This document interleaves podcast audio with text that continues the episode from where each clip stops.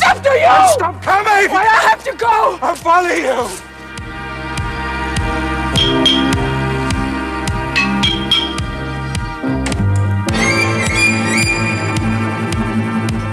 You can hate me as much as you like.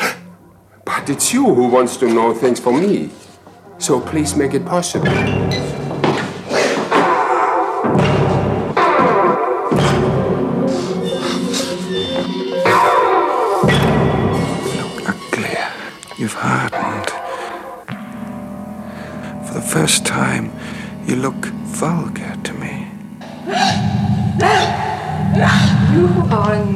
Different from anyone else. We are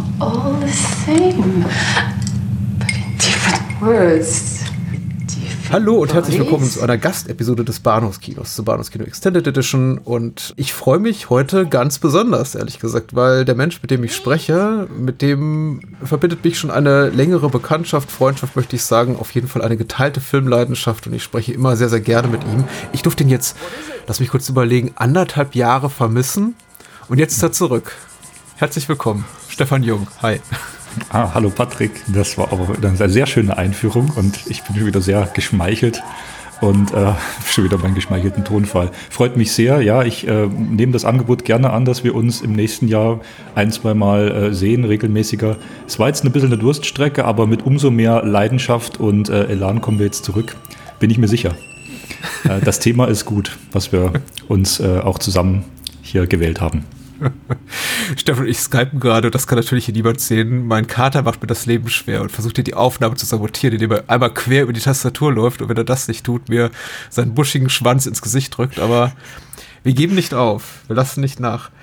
Aus welchem Anlass, äh, lieber Stefan, finden wir denn heute zusammen akustisch? Wir werden heute zwei Filme besprechen, die sich eingängig mit äh, Berlin im Film beschäftigen, Berlin topografisch und auch so einen Markpunkt äh, Anfang der 80er setzen. Die beiden Filme äh, Possession von Andrzej Żuławski, Zulawski, wir werden es nachher noch richtig aussprechen, und Solo Sunny von ähm, Co-Regisseur und Drehbuchautor Wolfgang Kohlhase. Und ähm, der Anlass ist, ähm, Markus Stiegelegger und meine Wenigkeit haben vor über zwei Jahren ein äh, Buch begonnen zu konzipieren, was jetzt erscheinen wird oder wenn der Podcast veröffentlicht ist, gerade schon erschienen ist. Es kommt äh, im November 2021 jetzt raus. Äh, Berlin-Visionen, filmische Stadtbilder seit 1980 und erschienen im Martin Schmitz Verlag. Das ist ein Kompendium von verschiedenen Texten. Wir werden später noch mehr dazu sagen. Äh, werde ich gerne später mehr sagen. Von verschiedenen AutorInnen ähm, über den Zeitraum 1980 bis heute, also vier Dekaden. Berlin im Film und drei Serien. Das war so grob als Umriss, ja. Da kann man sich drauf freuen. Ich muss mich noch vorfreuen, tatsächlich, wenn diese Aufnahme erscheint. Äh, so um den Jahreswechsel möchte ich sagen, ist das Buch ja bereits in den Läden und ähm, es kann überall gekauft werden. Ich gratuliere euch jetzt schon mal zu der Veröffentlichung in einem ordentlichen und auch sehr guten Verlag, von mir sehr geschätzten Verlag, muss ich sagen. Ähm, ich würde sagen, wir haben auch da sehr großes Glück gehabt und haben da sehr großes Glück, weil Martin Schmitz äh, dann ein sehr außerordentlicher Verleger ist, der ähm, uns, und das haben wir auch im Vorwort so beschrieben, auch im, im, in der finalen Danksagung der Einleitung von Anfang an unterstützt hat, dabei geblieben ist äh, an diesem Thema und uns äh, da begleitet hat, das war Wahnsinn. Also für mich auch, Markus hat mit ihm ja schon öfters zusammengearbeitet in der Vergangenheit, äh, hatten da schon sehr gute Erfahrungen, die beiden, und für mich war das ein unglaublich tolles Erlebnis und äh, äh kann mich nur glücklich schätzen. Für uns alle, ja. Passend zum Thema hast du dir zwei äh, Stoffe ausgesucht und mir eine ganze Liste geschickt an möglichen Filmen, über die wir sprechen konnten. Und wir haben uns zwei, für zwei besonders schöne Exemplare entschieden, möchte ich behaupten. Dann würde ich sagen, beginnen wir äh, mit Possession. Man könnte ja sagen, Solo Sunny ist zeitlich eigentlich akkurater. Mhm. Am Jahr 1980 dran. Also ich glaube, der wurde ja 79 noch fertig produziert und 1980 aber dann veröffentlicht als DEFA-Film. Äh, Possession äh, wurde 1981 veröffentlicht. Die beiden Filme äh, starten aber genau in der Reihenfolge, dass wir mit Possession beginnen und dann Solo Sunny auch als weiteren Startpunkt wählen. Ähm, vielleicht auch ganz einfach aus einer persönlichen, reflektierten Sicht, dass Possession äh, so eine gewisse Aura hat, ähm, als legendärer Berlin-Film gilt. Mhm. Auch als mhm. legendärer Film von Zulawski mit unglaublichen Performances und Bilder, die man so nicht vergisst. Äh, wie er mit Räumlichkeiten arbeitet, ähm, mit Raumstrukturen, was ja gut zum geteilten Berlin damals passt, dass wir gesagt haben, okay, Possession ähm, bietet da einen guten Startpunkt, äh, um die Thematik auch reinzukommen. Ähm, der Text im Buch, geschrieben von meinem geschätzten Kollegen Michael Fleig, ist auch vom Umfang her, wir haben gewisse Umgangs, äh, Umfangsvorgaben gegeben, aber nochmal äh, intensiver und ein bisschen länger als der äh, von Adina Lauenburgers Solo Sunny. Ähm, das heißt, es gibt gewisse, gewisse Spielräume, auch der Texte im Buch natürlich. Wir haben ein paar Texte, die sind ein bisschen länger, ein bisschen intensiver. Alles ist ein bisschen äh, ähnlich. Ähm, es gibt keine riesigen Varianzen. Äh, es gibt Grundvorgaben, aber Possession äh, wird da eben sehr ausführlich am Anfang schon beschrieben. Und das passt ganz gut. Ja. Es sei vorweg gesagt, bevor wir unser Filmgespräch beginnen, wir haben uns, äh, äh, Stefan hat es gerade bereits auch angedeutet, äh, kurz über die Aussprache nicht nur des äh, Regisseurs äh, unterhalten, sondern eben auch über die des Filmtitels. Ich habe es mir einfach so angewöhnt und ich komme da nicht mehr von weg und äh, das mögen jetzt irgendwie Hörerinnen und Hörer entscheiden, was da richtig oder falsch ist. Angewöhnt, Possession zu sagen als Filmtitel und der, die, die Aussprache, das verrät zumindest hier die, ich glaube, Lautschriftangabe im englischsprachigen Wikipedia-Eintrag von Andrzej Juwaski ist eben diese Andrzej Andrzej Juwaski. Aber man merkt gerade jetzt auch schon, das geht mir nicht so leicht über die Lippen. Also, falls es da zu Komplikationen kommt und Irritationen seitens unseres Publikums, es sei uns bitte verziehen. Wir bitten aufrichtig um Verzeihung und Verständnis dafür, dass wir hier und da mal ein bisschen hin und her wechseln zwischen Possession und Possession und ähm, Juwaski, wie auch immer. Ne? Also äh, polnische Freunde von uns erinnern uns auch bei jedem gemeinsamen Abendessen daran, dass Polnisch echt schwierig ist, weil wir dann immer wieder irgendwann so nach dem dritten Glas Rotwein auf das Thema kommen, ja, man könnte ja auch mal Polnisch lernen. Und dann sagen die immer, nee, versucht es gar nicht erst. Es ist eine unmögliche Sprache. Noch unmöglicher als Deutsch. Auf jeden Fall anspruchsvoll, ja. Ja. Das Jahr ist 1981. Gedreht wurde in äh, Westberlin, äh, überwiegend in der Nähe des Moritzplatzes, was interessant ist, über diese Ecke zu sehen, weil da auch mal einer meiner ehemaligen Arbeitgeber sitzt und ich an dieser Ecke, in der zum Beispiel Annas Apartment ist, äh, regelmäßig vorbeigegangen bin. Das sieht halt mitnichten noch so aus wie äh, Anno dazumal. Also vor allem ist da keine hohe Mauer mehr an genau dieser Ecke. Aber ähm, trotzdem, die, die, die Orte sind alle noch da. Das äh, Wohngebäude ist immer noch da, in dem eben Anna da lebt, die Apartment hat und eben auch, äh, glaube ich, alle anderen Standorte, die man so in dem Film sieht. Und ich würde dir beipflichten, es ist auch wirklich einer der großen Berlin-Filme, aber komischerweise, was heißt komischerweise, irrsinnigerweise, noch gar nicht so lange breiten, wirksam wirklich verfügbar. Weil Possession war für, auch für mich ein Film, über den man viele, viele jahrelang nur so gemunkelt hat, dass es den gibt, aber immer in unmöglichen Editionen, gekürzt, zensiert von verschiedenen Verleihern, dann äh, auf, auf eine Stunde runtergeschnitten. Und es war, glaube ich, also für mich zumindest bis zum Erscheinen der Bildstörung DVD so 2008, 2009 rum, wie, glaube ich, gar nicht möglich, den jemals in einer adäquaten Fassung zu gucken. Interessanter Aspekt, Patrick. Ähm, das ist auch jetzt ein Aspekt, der gar nicht so ähm, ultra ausführlich zum Beispiel in unserem thematischen Text im Buch vorkommt. Äh, das ist nämlich eben, wie du sagst, die Historie und die, die Schnittfassung und diese, diese Verfügbarkeit dieses Films, der ja dann auch zum, zum Kultfilm avanciert ist.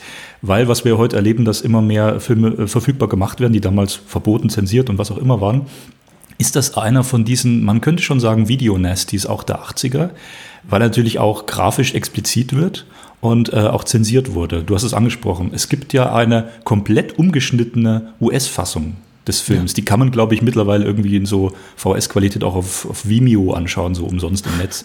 Ähm, das ist natürlich äh, interessant, äh, das mal zu sehen, äh, wie auch äh, narrative Bausteine des Films wirklich versetzt wurden. Also der, der Film bekommt dadurch ein komplett anderes Narrativ, eine andere Wirkung. Mhm. Ähm, und der war als US-Fassung, als US R-Rated Cut, glaube ich, äh, da lange verfügbar, auch auf VHS.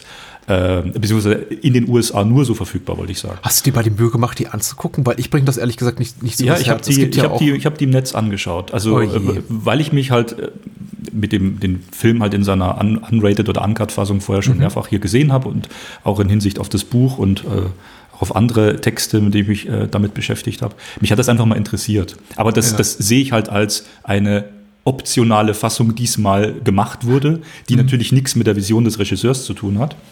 Aber wenn man den Film jetzt drei, vier Mal gesehen hat, ist das ganz nett und auch interessant, das mal zu sehen, weil dann hat man den Film ja relativ ähm, konkret im Kopf, wie er abläuft. Und dann sieht man auf einmal, okay, die Szene kommt jetzt da relativ am Anfang und die haben sie ganz nach hinten verschoben. Wow, es hat eine ganz andere Wirkung. Also es ist als, als Zusatz ist es interessant, ja. Mhm. Aber was ich halt äh, damit sagen wollte, für US-Publikum bisweilen war das vielleicht manchmal die einzig verfügbare Fassung für Jahre.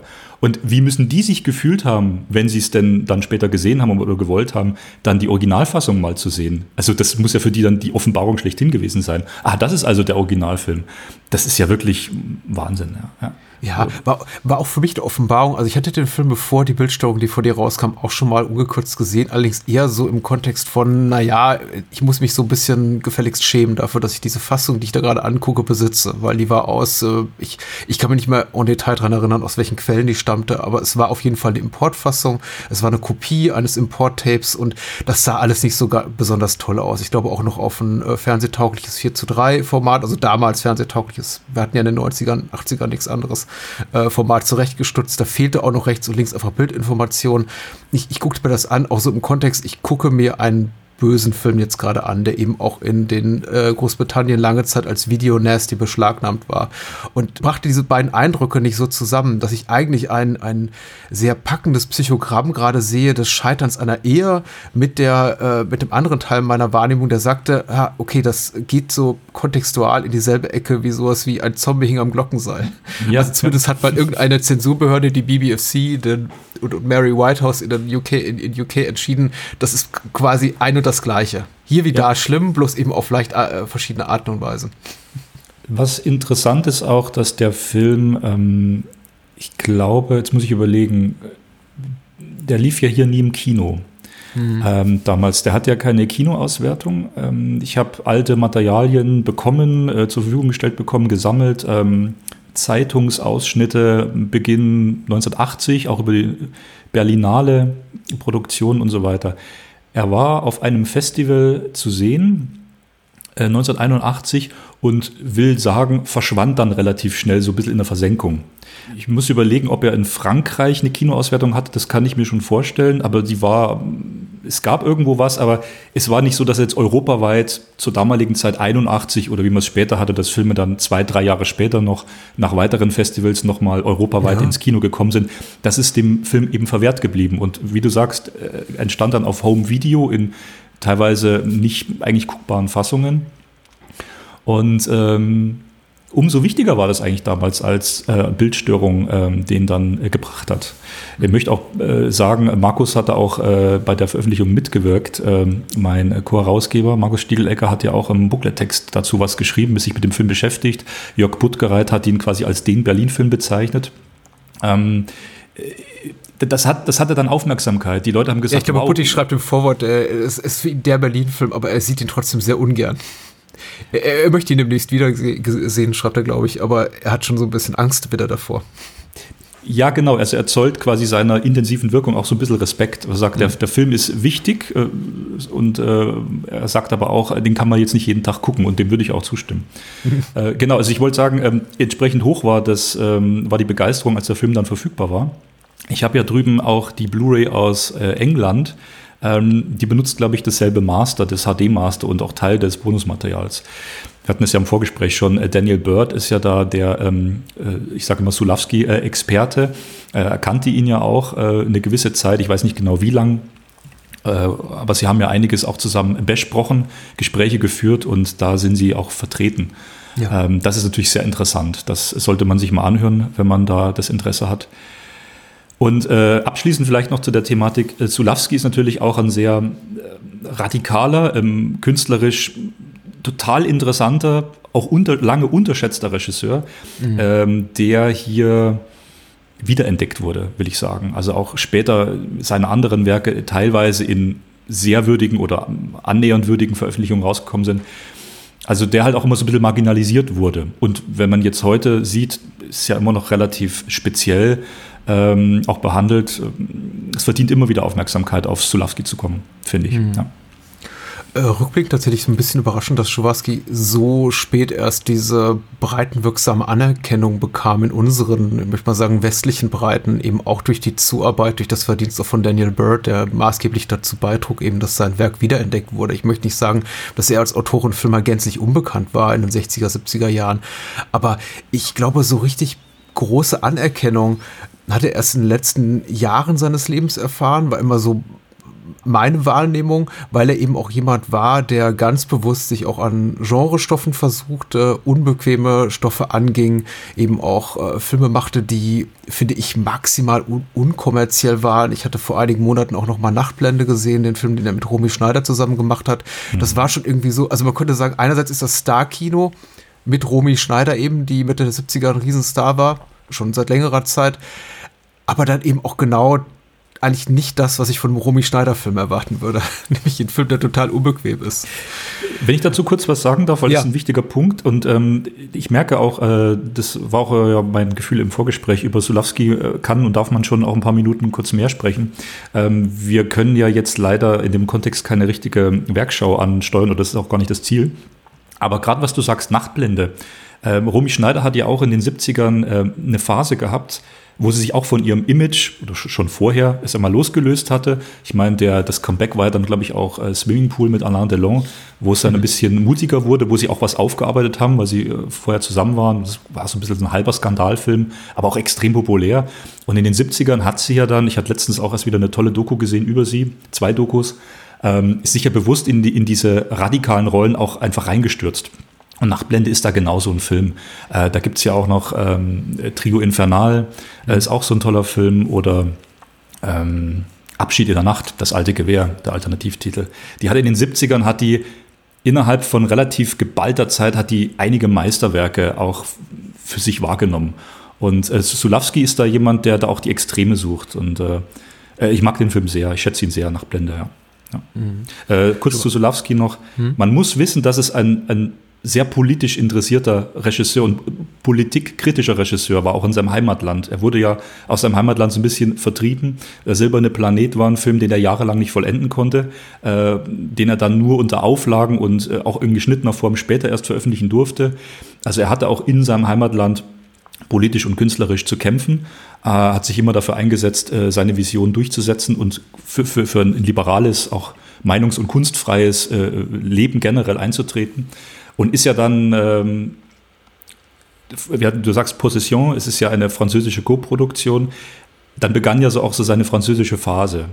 Äh, will sagen, Nachtblende war ja schon in den 70ern, müsste man ähm, mhm. streng sein, schon eine französische äh, Produktion, Co-Produktion. Aber dann in den 80ern ging das ja dann so richtig los mit den Filmen von ähm, mit Sophie Marceau später auch, mhm. bis er dann seine Frau wurde. Und da muss ich auch sagen, das sind dann natürlich auch Filme, das ist dann purer Zulawski. Also die Filme mit Sophie Marceau, die sind dann schon sehr speziell. Ähm, ich will damit sagen, ich hatte letztens im sozialen Netzwerk, äh, wo Possession richtig ausgebuht wurde, ja, prätentiöser Kunstmistkack, also wirklich in, dem, in deren Sprache, wo ich okay. mir dachte, oh, echt jetzt, Leute? Ja. Ähm, da ist ja Possession wirklich noch ein, ein relativ zugänglicher Film, möchte ich sagen.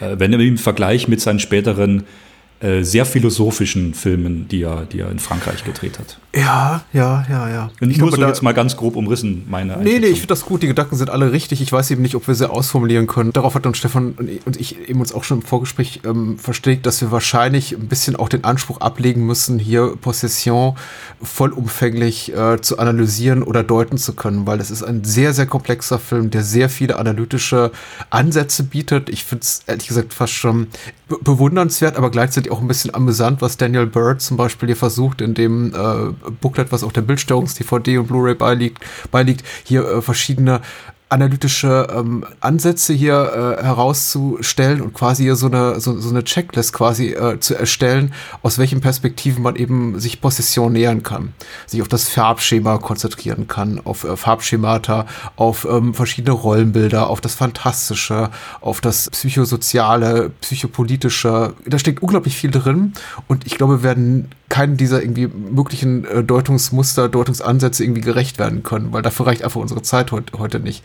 Aber das ist das eine eben. Der Film ist unglaublich komplex, unglaublich ergiebig. Ich glaube auch einfach ein beliebter akademischer Text, weil der unglaublich viel Stoff bietet, unglaublich viele Möglichkeiten, ihn zu lesen. Andererseits natürlich auch, das hattest du, glaube ich, gerade angesprochen, deswegen überrascht mich so ein bisschen diese, hm, diese Reaktion in der äh, Social Media Bubble, die du gerade angesprochen hast, andererseits so als Genrestoff eigentlich auch unglaublich zugänglich, weil er hat ja auch die offensichtlichen Reize, die eben auch Horrorstoffe zum Beispiel bieten, wie irgendwie viel nackte Haut und Gewalt und Monstrositäten. Carlo Rambaldi hat diese tolle Kreatur designt, der eben auch schon an Dune und Alien und äh, E.T. mitgewirkt hat. Also auch tricktechnisch bietet er einiges und er bietet eben auch neben all dem Tiefgründigen auch ganz viele offensichtliche, oberflächlichere Reize, auf die, so war meine Mutmaßung bisher, also so ein Gorbauer-Publikum eigentlich doch auch stehen dürfte. Also nicht vielleicht die allerdümmsten Gorbauern, aber die, die etwas Geschmack beweisen. Ja, ich bin immer bei diesen äh, Satzkombinationen äh, mit den Gorbauern immer sehr äh, vorsichtig, weil man sich ja da auch manche Leute dann irgendwie verprellt unabsichtlich. Äh, will aber sagen. Ähm, ich habe keine Sorge vor Verprellung. Also nee, genau, also brauche ich nicht als Publikum. Nein, nein, das, das sehe ich ja auch so. Ich, ich will damit nur sagen, ähm, deine Ansätze sind da ganz richtig. Also er hat diese, diese visuellen und viszeralen Reize. Carlo Rambaldi als äh, Maskeneffektdesigner ist hier ganz wichtig. Mhm aber auch wie das Wesen eingeführt wird, äh, wie es quasi geboren wird, wie es in den Film hineingeboren wird. Das ist ja eine, eine Prozedur, die der Film äh, vorschlägt, äh, durch Körper und Räume. Also es ist ein sehr stark körperräumlicher Film, ähm, wo im Prinzip die seelischen äh, Dilemmata, äh, die hier ausgetragen werden, räumlich manifestiert werden. Mhm. Um das mal vielleicht in ein, zwei kurzen Sätzen zusammenzufassen, deswegen schätze ich den Film auch so sehr. Ähm, was ich bei Possession einfach so stark finde, dass er von Anfang bis Ende spannend bleibt. Äh, er ist nicht einfach, er hat komplexe Ansätze, aber die Kamera in ihren Bewegungen, wie sie bei den Figuren ist, begleitet mich von Anfang bis Ende mit und lässt mich nicht mehr los. Habe ich auch schon manchmal über andere gute Filme gesagt, möchte das hier mal kurz äh, erläutern. Wenn Possession startet, fährt die Kamera an der Mauer lang, an der Berliner Mauer. Also sie scannt quasi diese Grenze ab. Später gucken wir von den Räumen raus auf die Mauer, also durch Fenster, die ja auch wieder eine Barrikade sind, die, die Wandmauer, Fenster, Abgrenzungen, raus auf ein Mauerkonstrukt mit äh, Stacheldraht, diese Abgrenzung, dieser Grenzbereich der Berliner Mauer.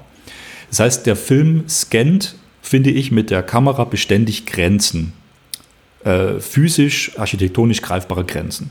Und das geht dann so weit, dass das auf das Dilemma der beiden Figuren, gespielt von Sam Neill und Isabel Adjani, die also ein, ein Ehe-Horror durchleiden, die sich entleben, entfremden, die sich teilen in der geteilten Stadt Berlin, voneinander trennen, ähm, wie sie in Räumen inszeniert sind. Und da haben wir natürlich auch, das war auch unser, unser Anspruch fürs Buch, entsprechende thematische Screenshots eingearbeitet, ähm, entsprechende Screenshots für diese Thematik. Vier oder fünf bei Possession sind da drin, wo du eben zum Beispiel siehst, wie die beiden in der Wohnung stehen, in verschiedenen Räumen, aber die Kamera von einem Vorraum beide Räume mit geöffneter Tür zeigt, dazwischen aber eben diese, diese Wand ist. Also wir haben geteilte Räume in der Bildkartrage werden inszeniert, wo sie in den Räumen getrennt sind. Und das dekliniert der Film gnadenlos durch. Äh, was ich an dem Film schätze, ist diese ähm, mobile Kamera, dass, mhm. dass er sich einfach traut, äh, und das, ich meine, das traut sich Sulawski immer, aber hier hat das so eine schöne ähm, Stimmigkeit äh, von Anfang bis Ende. Da, da wirkt nichts verspielt oder zu viel oder zu wenig. Ähm, äh, dislokative Kameraeinstellungen zu wählen. Also ich zeige mal eben aus Froschperspektive was schräg nach oben, ganz, ganz abstrakt. Und vermittle damit ein Gefühl des, äh, die Welt äh, wird aus den Angeln gehoben, gerät aus den Fugen. Oder äh, Einstellung von schräg oben auf die Leute. Also keine klassisch brav gerahmten typischen Kameraeinstellungen, sondern ähm, verkippte Ansätze, bewusst verkippte Ansätze. Das heißt, man schaukelt, ähm, wankt so durch den Film mit den Figuren ja, und das Ganze kulminiert dann in einer legendären Szene, in der Isabella Ciani dann im U-Bahn Schacht, U-Bahn-Platz der Luftbrücke ist das gedreht worden in Berlin. Mhm, ja. äh, eben dieses, ähm, die diesen Geburtsvorgang, diese, diese Einleitung des Geburtsvorgangs äh, durchlebt erstmal. Mhm. Und wie das natürlich in einer Performance, ich meine, das kann man sich auf YouTube auch äh, gesondert anschauen, den Clip, ähm, das ist ja legendär, wie das, glaube ich, so aus ein oder zwei Einstellungen äh, gedreht wurde. Das ist eine hochperformative Szene. Äh, über die darstellerische Leistung von Ajani wurde ja seither immer wieder gesprochen. Mhm. Also ich will damit sagen, Bild, Gestaltung, Performance und Raum in Possession, das ist so eine starke Einheit, das reißt mich von Anfang bis Ende mit. Ja. Ich habe ihn lustigerweise in relativ kurzem zeitlichen Abstand jetzt zu äh, Titan, dem äh, Julie Docourt-Film, äh, gesehen und mich auch bei Titan das eine oder andere Mal gefragt, ja, woran erinnert mich das Ganze eigentlich? Und ich meine, klar, da gibt es die, die offensichtlicheren inhaltlichen Bezügen, Bezüge, audiovisuellen Bezüge. Die Titan hat eben zu anderen Werken der Filmgeschichte und die wurden jetzt noch und nöcher zitiert, aber am meisten hat es mich jetzt doch, und das ist mir eben doch mal richtig so um die Ohren gehauen worden, jetzt beim Wiedersehen mit Possession, eben an ihn eben diesen Film erinnert. Ich glaube, ganz viel von der Intensität, die sich eben in Titan findet, die ist, ähm, ich möchte nicht sagen, aus, aus Possession geklaut, hat sich aber, glaube ich, zumindest von dem Jowarski-Film auch äh, inspirieren lassen. Dieses extrem körperliche, dieses zerstörerische, destruktive Innenleben, was sich nach, nach außen kehrt in, ja, wie du schon sagst, in diesen transgressiven Performances, die hier alle bieten, allem voran eben Isabella Adjani, die hier wirklich alles gibt, aber nicht in der Art und Weise, dass es jemals irgendwie nach, nach, nach nacktem Chargieren wirkt oder was hast du gerade gesagt, das ist so irgendwie so eine Kunstkacke. Sagen wir mal so, es gibt diese, diese Schauspielmomente, die so einen, einen Schritt zu weit gehen und dann eben offenbaren, dass es doch etwas höchst Artifizielles ist und äh, den Film quasi outen und die Szenerie outen als etwas, was ja mich eigentlich gar nicht so richtig berühren kann, weil es dann doch irgendwie die Ebene verlässt, indem ich das irgendwie noch nachfühlen kann. Und sie wandelt hier in ihrer Darstellung immer auf einem schmalen Grad und in der Art eben, wie sie auch Schowarski in, in, inszeniert, so dass ich irgendwie immer noch dabei bin, auch wenn es eben noch so absurd ist. Und das ist ein ganz großer Verdienst des Films, dass ein Film, der so schnell und so heftig eskaliert wie dieser, mich trotzdem niemals an einen Punkt bringt, an dem ich sage, das ist doch albern, das ist doch Käse, das kann doch alles gar nicht sein, das wird irgendwie zu fantastisch. Und der Film wird eben sehr, sehr schnell abstrakt, bizarr und auch extrem herausfordernd und auch in den Bildern, die er zeigt, eben sehr, sehr unwahrscheinlich. Also ich glaube, es dauert keine halbe Stunde und da setzen sich eben schon äh, Ajani und Sam Neill die, die Bratensäge irgendwie ans, ans Handgelenk und fangen an, sich irgendwie aufzuschneiden und äh, äh, Sam Neill beginnt irgendwelche Wüstenvisionen zu haben und dennoch bin ich bis zum Ende richtig dabei. Das hat mich jetzt auch wieder extrem beeindruckt. Was natürlich auch wichtig ist, das möchte ich jetzt nicht zu weit ausformulieren, aber es ist ja offensichtlich, wenn man den Film gesehen hat, dieses Doppelgängermotiv. Ja. Ähm, der Film äh, nutzt ja ab einer bestimmten Zeit, wie du sagst, wo es dann auch, ähm, sag ich mal, sehr exorbitant, schmerzvoll wird, wo es ja, so ein bisschen an die Grenzen geht, nutzt er geschickt dieses Motiv, ähm, Doppelgängerfiguren zu etablieren und da zusätzliche Zweifel zu schüren, psychisch. Dass also eben die Figur von Sam Neill, einer Doppelgängerin seiner Frau, begegnet und dann fragt man sich, ist das eine, eine Wunschvorstellung, ist das jetzt die brave Version meiner gerade, ich sage jetzt mal, äh, abdrehenden, äh, zerstörerischen, selbstdestruktiven Frau, die sich immer mehr mhm. von mir äh, verabschiedet. Ich glaube, das ist glaube die Kindergärtnerin oder so. Ich kann es gerade nicht ja, zusammenbringen. Ja. Und äh, quasi in, in, dieser Frau die, die, die, die positive, schöne, liebevolle Variante, die brave Variante sieht. Mhm. Und äh, ja, auch andersrum. Und Sulawski nimmt halt dieses Doppelgängermotiv, was auch schon politisch konnotiert ist, ähm, im Zuge des äh, Kalten Krieges, geteiltes Berlin, äh, Überwachung, Paranoia, Spionage und flechtet es da aber sehr gut mit ein. Dass das bis zum Schluss eigentlich einen narrativen Bogen gibt, wo dann eigentlich am Schluss nur das definitive krasse Ende stehen kann. Also die, die, die, die komplette Loslösung einerseits vom Körperlichen, die komplette Hinwendung zum Andersartigen. Ja, es gibt ja dann auch die berühmte Szene, wo sie dann in ihrem, man sagt ja Oktopushaus, in ihrem Zimmer dann mit dem, mit dem, mit dem Oktopus sich vereinigt oder mit, mit diesem Wesen, das sie eigentlich ge geboren hat, wie man denkt, sich wieder vereinigt. Also mit etwas Abjekten, was aus ihr rausgekommen ist, sich wieder vereinigt. Ähm, das wurde, glaube ich, von äh, Sulawski oder Bird auch klar so formuliert. Ich glaube, Sulawski hat äh, gesagt, Vorschlag zum Drehbuch ganz am Anfang war, it's a film where a woman fucks an octopus. Ja. Also das, das sind wirklich so seine krassen Worte, auf die ich erst so nach, da würde ich nicht draufkommen, wenn ich den Film zweimal gesehen habe, weil ich dann schon ganz tief in, den, in der Thematik drin bin. Aber ähm, der ist wirklich so rangegangen, ich möchte was, ich möchte was Grenzwertiges, Krasses darstellen. Da mhm. auch die Darstellung. Komischerweise ist Possession, obwohl der Film eben so reichhaltig ist an verschiedenen interpretatorischen Ansätzen, kein Film, mit dem ich großartig Lust habe, mich wirklich akademisch, wissenschaftlich analytisch kritisch auseinanderzusetzen. Was nicht heißen will, dass jetzt hier unser eigen, äh, unter das Gespräch, was wir gerade führen, sabotieren will. Ich, ich möchte mich gerne mit dir darüber unterhalten, aber vielmehr auf, auf einer Ebene, in der ich mich frage, inwiefern berührt er uns, inwiefern bringt er eben glaubhaft auf äh, Zelluloid äh, ein bestimmtes Gefühl, ein, eine bestimmte Art von Schmerz, in dem Fall den Schmerz einer Trennung. Also inwieweit berührt ähm, mich der Film. Diese ganzen abstrakten Dinge, was sagt das jetzt über das geteilte Berlin aus? Inwiefern ist auch Berlin stellvertretend für das äh, Innenleben der, der, der Protagonisten? Und, und, und ich stelle mir, wenn ich ähm, Possession gucke, ganz, ganz selten solche Fragen. Und ich nehme es mir tatsächlich immer vor. Das ist genauso wie der gute Vorsatz, mir auch immer wieder diese Kurzfassung von Filmen anzugucken, die du gerade eben angesprochen hast. Irgendwie 70 Minuten Schnittfassung von Tenebrae, äh, von, von Argento, die für den amerikanischen Markt produziert wurden.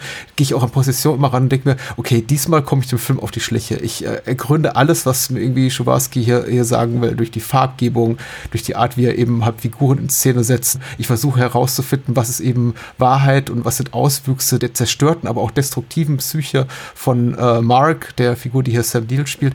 Und dann irgendwie spätestens nach einer halben Stunde muss ich vor dem Film kapitulieren der, der Film packt mich zu emotional und reißt mich zu, zu sehr mit und irgendwie nimmt mich zu sehr für sich ein, als dass ich irgendwie noch hier unbefangen drauf gucken kann und anfangen kann, das hier zu analysieren. Mhm. Und ich weiß nicht, ob das, was ich hier sage, gerade Sinn ergibt, aber Possession ist ein Film, vor dem ich, den ich jetzt zum vierten oder fünften Mal gesehen habe und vor dem ich immer wieder einfach kapitulieren muss. Mhm. Mit meinem klassischen Filmkritiker-Ansatz, der das sagt, mach dir Notizen, bleib cool und ich kann einfach nicht cool bleiben, wenn ich nee, Possession nee. gucke.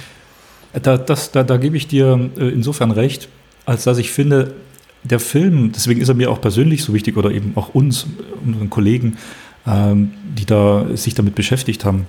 Der Film berührt mich erstmal. Ich habe mir damals den Film unvoreingenommen gesehen, vor einigen Jahren, ohne irgendwelche Hintergründe und wollte den Film einfach sehen. Und wie ich am Anfang äh, versucht hatte zu beschreiben, äh, die Kamera, wie sie mich reinbringt in diese Welt, ich nenne es jetzt mal diese topografische Erzählwelt, äh, diese Räume, diese Abgeschiedenheit, diese Entfremdung, wie die Figuren da interagieren. Dann diese Elemente ähm, des, des Horrors, die mit reinspielen, die Körperlichkeit. Alles das packt mich von Anfang bis Ende. Und das war auch dann so ein Schluss, wo ich mir dachte, boah, du hast hier was gesehen, das war irgendwie unvergleichlich. Ja, und es hat mich erstmal tagelang gehauntet verfolgt. Ja, ich hatte diese Geister von Possession irgendwo in mir drin, diese einzelnen Bilder, das arbeitet in einem. Also das ist meine, mein Empfinden gewesen mit dem Film. Jetzt kann man das so haben wie ich. Jetzt muss man das nicht so haben. Äh, es können Leute sagen, der Film hat mich abgeschreckt, lässt, möchten mit mich mit dem, ich bin verängstigt, ich möchte diesen Film auf beiseite schieben. Der Film äh, weckt starke Reaktionen hervor.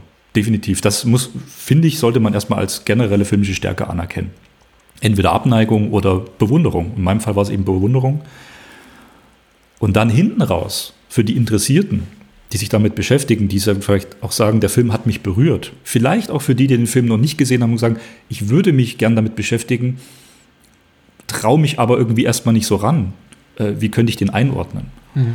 Ähm, Finde ich das schon, und das ist auch mein filmwissenschaftlicher ähm, Ansatz ähm, im, im, Studium und in den in Texten, die ich schreibe, äh, oder in der Denke über Film, möchte ich halt tiefer gehen. Wie gesagt, ich hatte zu dem Film einen Zugang, der mir sehr viel gebracht hat der mich sehr viel beschäftigt hat, der in mir gearbeitet hat. Ich konnte den Film lang nicht vergessen. Und dann kann man natürlich schon sagen, okay, wo wurde der Film gedreht? Ah, okay, im geteilten Berlin. Warum hat ihn Sulawski dort gedreht? Ähm, und dann sieht man auf einmal die Kameraeinstellungen nochmal ergänzen mit einem neuen Auge und fragt sich, was zeigt er mir da eigentlich? Diese ganzen Trennungsräume, ja? diese ja. ganzen Räume, die die Leute erstmal zum Leben erwecken, also die, die sie durchleben und, und aus Orten Räumen werden lassen. Ähm, das kann unglaublich bereichernd sein bei weiteren Sichtungen. Und so ist es mir ergangen. Ich weiß, es ist definitiv ein Film, bei dem geht es nicht allen Menschen so. Ähm, er hat seine Verehrer und er hat seine Leute, die sagen, oh, das ist schwierig. Aber ich finde es auch irgendwie spannender, über solche Filme äh, zu schreiben, die, die nicht so mainstreamig anerkannt sind, wo die Leute sagen, ja, der ist allgemein akzeptiert. Hm. Also ich weiß nicht, ob das dann so spannend ist, darüber jetzt noch äh, Texte zu verfassen. Oh. Ja. Bei Position kann ich mir das irgendwie kaum kaum vorstellen, dass es Match gibt, die sagen, bei dem Film ist nicht viel zu holen, weil ich meine, selbst wenn man ihn dann zum 8., 10., 12., 20. Mal guckt, ist immer noch, gibt es immer noch wahnsinnig viel darin zu entdecken. Selbst, also ich habe den Film jetzt bei weit noch nicht, glaube ich, bis zur Erschöpfung geguckt, weil jetzt auch trotzdem ich mich eben dem Film emotional sehr nah fühle und wie gesagt relativ schnell davor kapituliere, einfach vor dieser emotionalen Macht, äh, die der Film auf mich hat, auf mich ausübt und ich einfach ganz empathisch dabei bin und dann quasi sage, okay, jetzt ist irgendwie quasi Patrick, der, der, der Filmanalytiker, Filmwissenschaftler, geht nach Hause. Jetzt ist einfach nur hier Patrick, der, der Juwarski und, und Possession-Fan, der im, einfach nur im Kinosessel sitzt.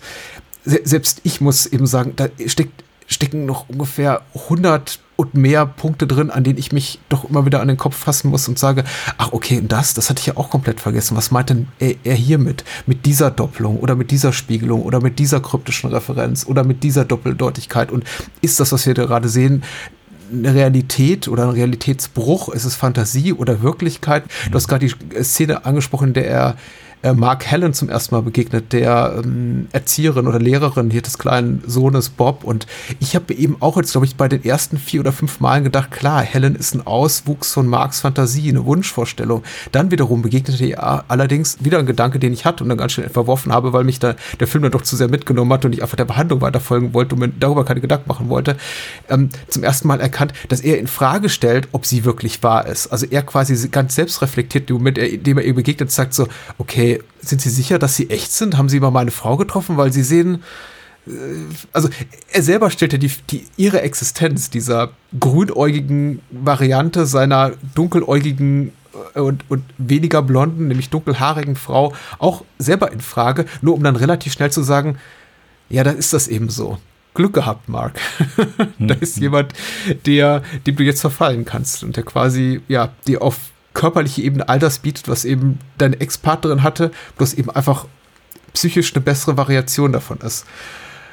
Schon wieder weiß ich nicht, worauf ich hinaus wollte. Aber das ist genauso ein Moment wie, wie die rosa Socken von diesem Geschäftsmann, der äh, Mark durch den Film verfolgt. Ähm, der Moment dieser Spiegelung, in der eben Mark seinen Sohn entkleidet und in, in, ins Bad legen will. Und dann gibt es quasi eine, einen Zwischenblick quasi auf einen Disput zwischen Anna und ihm. Und dann schneidet die Szene quasi zurück zu ihm, wie er da vor seinem Sohn steht. Und dann entpuppt sich eben dieser Sohn, dessen Oberkörper er gerade entkleidet hat, als eben der, der Oberkörper seiner Frau, mit der er dann sich zu Bett legt. Und da ist so viel drin, immer noch was mich verwirrt. Deswegen kann ich mir gar nicht vorstellen, dass man den Film überhaupt erschöpfend besprechen kann. Ja, ich bin da, bin da voll ah. bei dir. Ich weiß auch gar nicht, ob das jetzt von mir äh, in einem Satz ähm, vielleicht ein bisschen äh, Deswegen, Ich bin so gespannt auf das, auf, das, auf das Essay, was ihr also, ja. im äh, Berlin-Buch drin habt, weil ich mich frage tatsächlich, wie, man, wie viel man da überhaupt unterbringen kann. ja, ja, also wie gesagt, es ist, ein, ähm, es ist ein ausführlicher Essay geworden. Auf jeden Fall, der Film hat es auch definitiv verdient. Vielleicht so ein bisschen abschließend Berlin-topografisch auf den Film zu sprechen zu kommen nochmal, ähm, was ich eben wie gesagt bei dem Film so, so stark finde wie er eben Räume zum Erzählen nutzt. Man kann natürlich sagen, politisch ist das ähm, ganz entscheidend, dass er im geteilten Berlin 1980 und dann 81 veröffentlicht gedreht wurde. Na? Also in einem, in einem dunklen, düsteren ähm, Berlin voller, voller geteilter Seelen. Ja.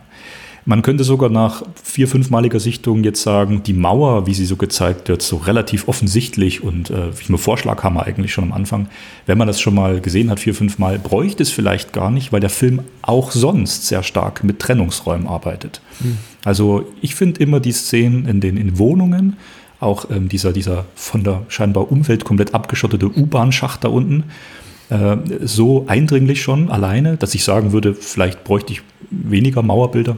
Aber es macht natürlich auch völlig Sinn, äh, die Mauer, äh, wie du gerade sagtest, dann mit, mit einer Trennung äh, zu assoziieren.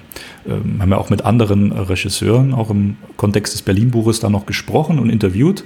Da werde ich da noch später noch kurz was sagen, wo dann gesagt wurde, eigentlich so, Mitte der 80er ähm, war man sich eigentlich des ähm, offensichtlichen Trennungsbilds der Mauer schon wieder so ein bisschen überdrüssig. Man, mhm. man wollte das gar nicht immer überall drin haben, äh, weil es klar war, worum es geht. Ja.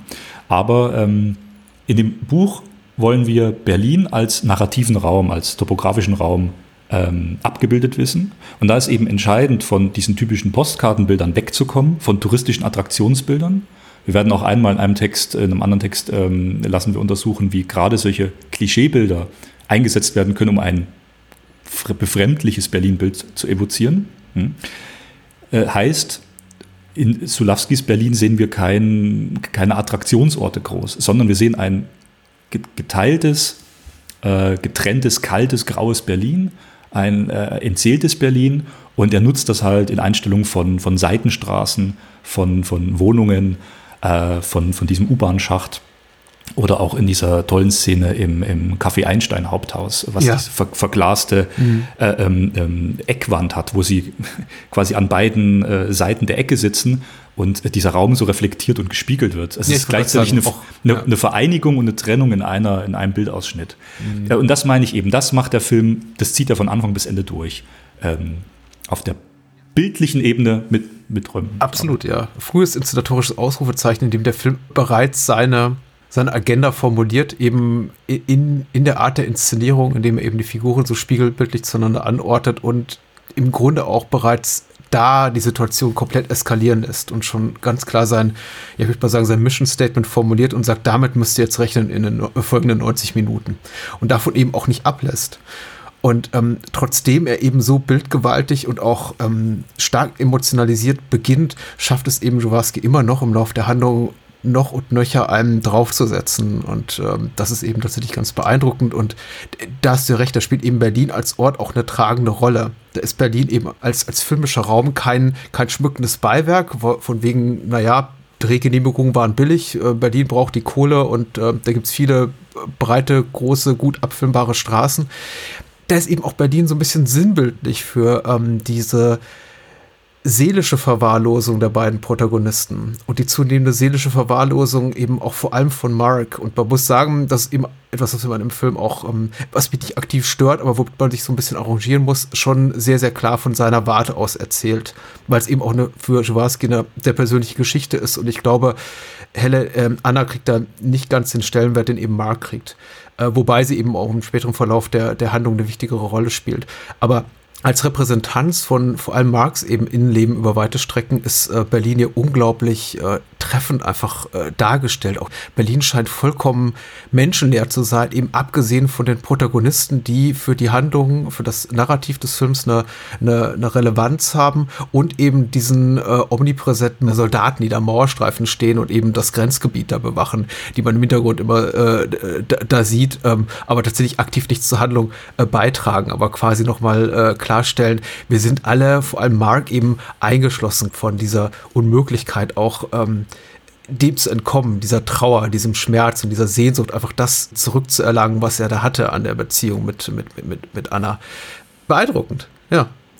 Ich finde das jetzt ein schönes Schluss. Ich, nee, das ist aber ein schönes Schlusswort jetzt auch. ja, aber wir haben Heinz Bennett noch nicht mal erwähnt als, als Heinrich, der auch ganz toll ist zum Beispiel. Mhm. Und überhaupt die Tatsache, dass es ja eigentlich auch ein Serienkiller-Film ist im weitesten Sinne, weil ähm, irgendwann begeben sich ja auch äh, Anna und Mark so auf die äh, auf die Spur, dass sie eigentlich wieder zusammenfinden über den gemeinsamen Serien, gemeinsam verübten Serienmord, was ich auch ganz spannend finde. Also einfach nur mal die, diese, diese Annäherung an den Stoff zu, zu wählen, zu gucken, wie, inwieweit taugt Possession eigentlich auch als handelsüblicher Thriller, in dem es einfach um ein mordendes Pärchen in Berlin geht.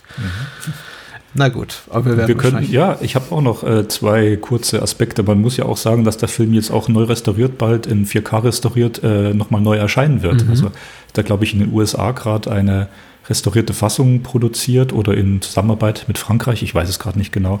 Und das soll auch nochmal ins Kino kommen. Also das werde ich mir auf jeden Fall dann nochmal, sollte es die Möglichkeit geben, in Deutschland zu sehen, vielleicht ja in Berlin, äh, diese restaurierte Fassung auf jeden Fall nochmal anschauen. Weil die bisher äh, erhältliche auch schon äh, ordentlich restaurierte Fassung, glaube ich, 2K ähm, über, über Bildstörung, die auf meiner englischen Blu-ray drauf ist, ist ja auch schon sehr ansehnlich. Und jetzt äh, kommt halt eben, ich glaube, mehrere Sulawski-Filme demnächst auch nochmal in 4K restauriert raus. Ist natürlich wundervoll auch äh, zum, zum Wiederentdecken, zum nochmaligen Wiederentdecken. Ähm, spricht ja auch für den Film, dass er weiter, weiter wächst, immer weiter. Ähm, eins wollte ich noch sagen, dieses äh, berühmte Oktopushaus, in dem Ja. sich äh, Anna zurückzieht, um mit ihrem Wesen allein zu sein, mit ihrem neuen Geschöpf.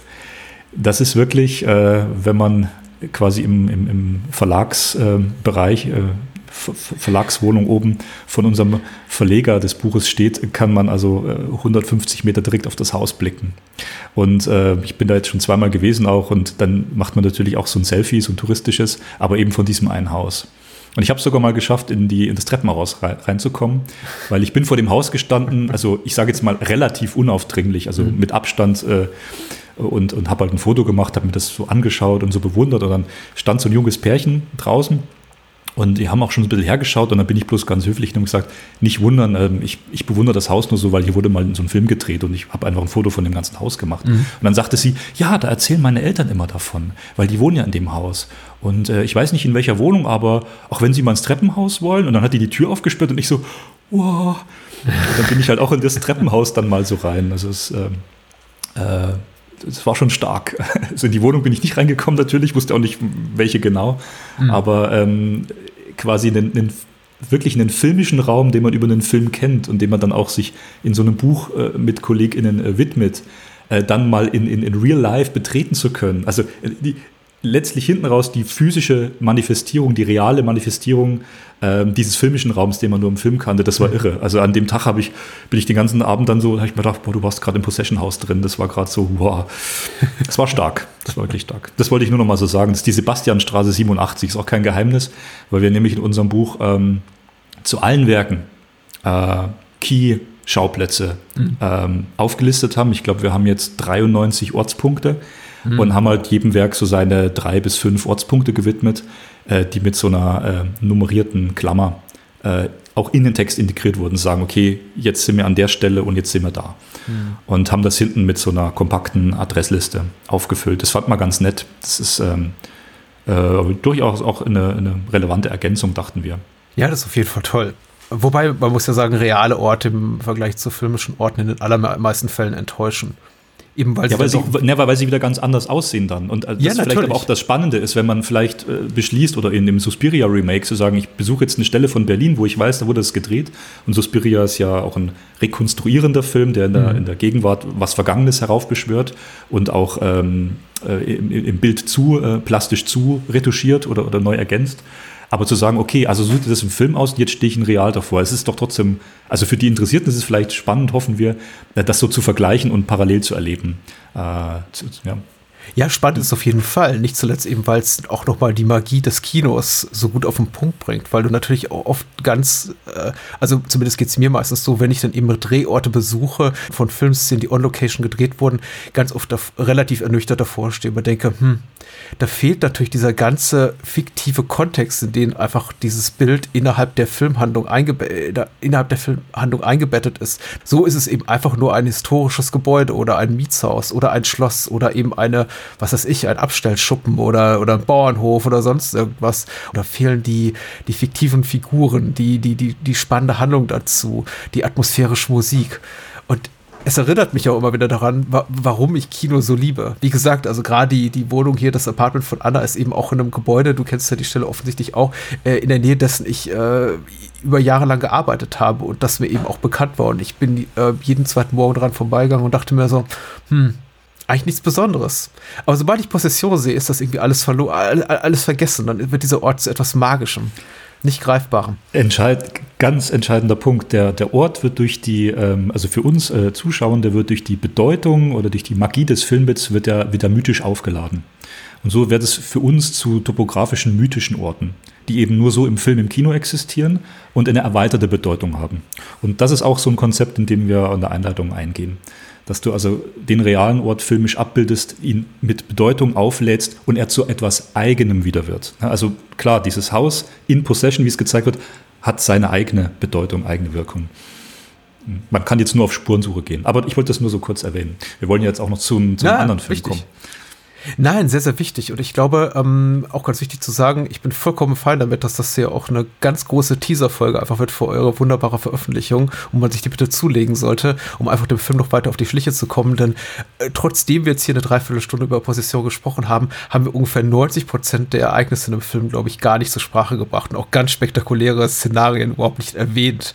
Irgendwie ganze Schauspielernamen vollkommen fallen lassen und äh, gar nicht erwähnt, dass der Film zum Beispiel auch spektakuläre Actionsequenzen zu bieten hat und alles mögliche Mögliche. Also Possession ist so voll von, von guten Dingen.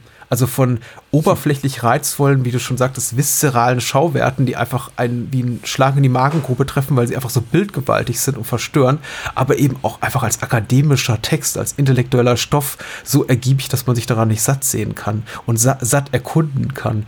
Deswegen kann auch dieses Gespräch hier nur so ein kleiner Teaser sein, sonst setzen wir noch vier, vier Stunden hier, aber angucken, würde ich sagen, auf jeden Fall. Ich fand das jetzt ganz gut. Also auch für die, die sagen, okay, Possession schon oft gehört, aber ihr könnt euch den Film jetzt noch relativ un unbeflissen anschauen. Und, und ja, das finde ich gut. Ja. Und wer auf sowas wie Twist and Turns äh, steht, äh, dem oder der wird geholfen. Also, weil da gibt es mhm. zwei, drei Wendungen, von denen man sagt, oh, okay, damit habe ich jetzt nicht gerechnet.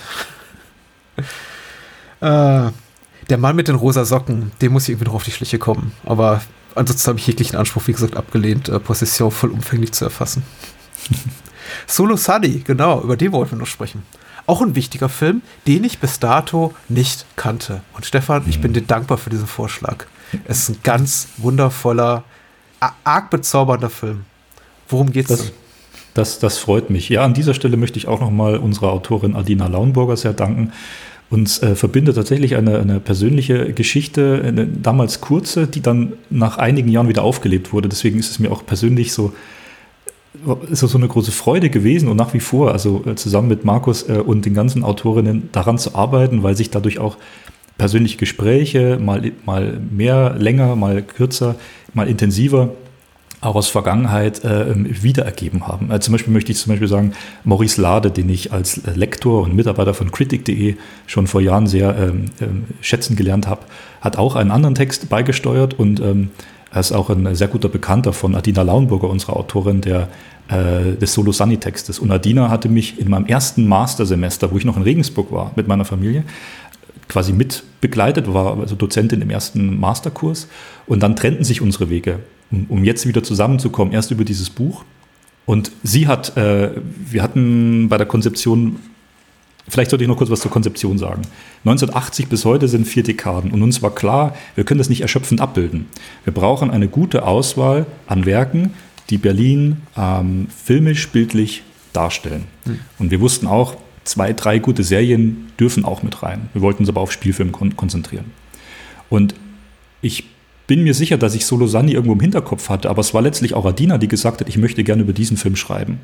Deswegen nehme ich, nehme ich das gern an und freue mich, dass ich dir das die Sichtung jetzt ermöglichen konnte.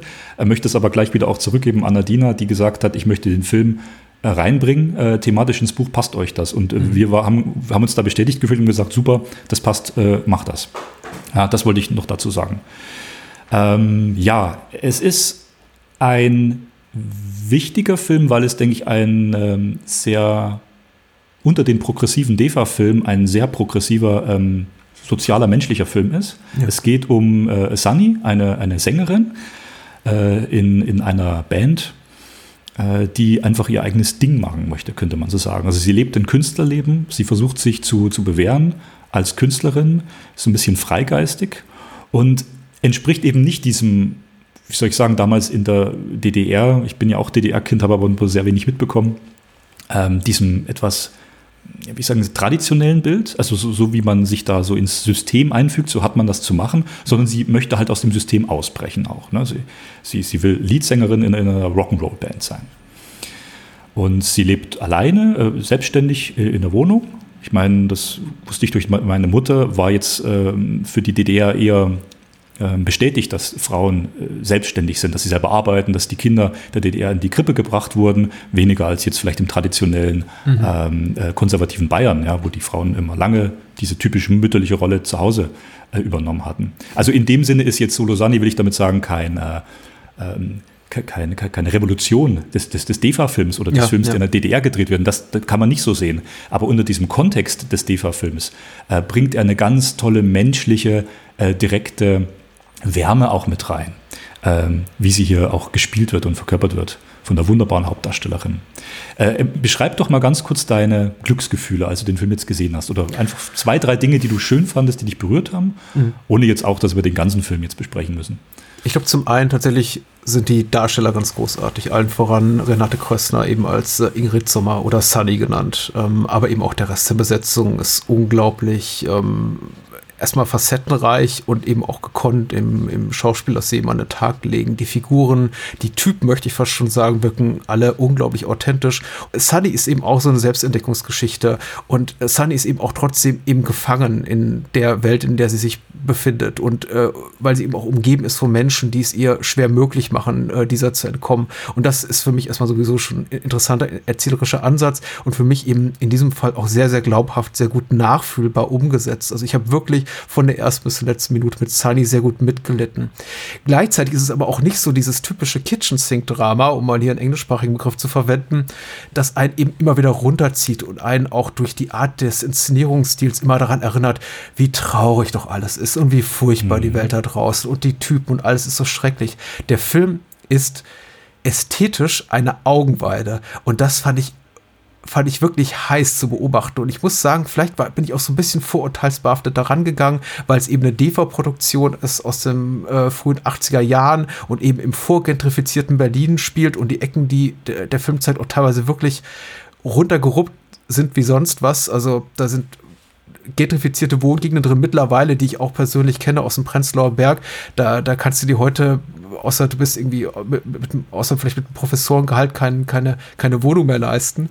Ja. Professorengehalt, das ist das eigentlich heutzutage noch wert. Keine Ahnung, E-Commerce-Unternehmergehalt oder so. Ich, Kein, weiß, was du meinst. Ja. keine Wohnung mehr leisten. Und die sehen eben, diese Ecken sehen wirklich nicht schön aus. Und trotzdem fangen die eben Konrad Wolf und Kohlhase und eben ihr Kameramann Eberhard Geig mit einer Raffinesse und mit einer, also ganz liebevoll ein, in einer Art und Weise, die mich fast schon hier und da, ein Filmmacher, den ich nicht mal besonders mag, aber äh, weil mir seine Stoffe nicht gefallen, aber eben auch ein wunderbares ästhetisches äh, Gespür hat, ist Wes Anderson. Figuren, hm. die ganz strategisch auch platziert sind im, im Bildkader, passend zur Drama, zum dramaturgischen Zweck, den sie eben gerade erfüllen wollen, wo, wo manchmal auch Räume, die sie umgeben, überlebensgroß werden und die Figuren fast schon so ins Abseits drängen. Das ist also unglaublich treffend beobachtet, unglaublich äh, äh, empathisch inszeniert und das spiegelt sich auch, auch wieder in der Kameraführung und das hat mich wirklich beeindruckt. Ah, das ist äh, ein toller Ansatz, vor allem jetzt der letzte, weil das ist auch ähm, der, mit dem ich in den Film von, von Anfang an warm geworden bin.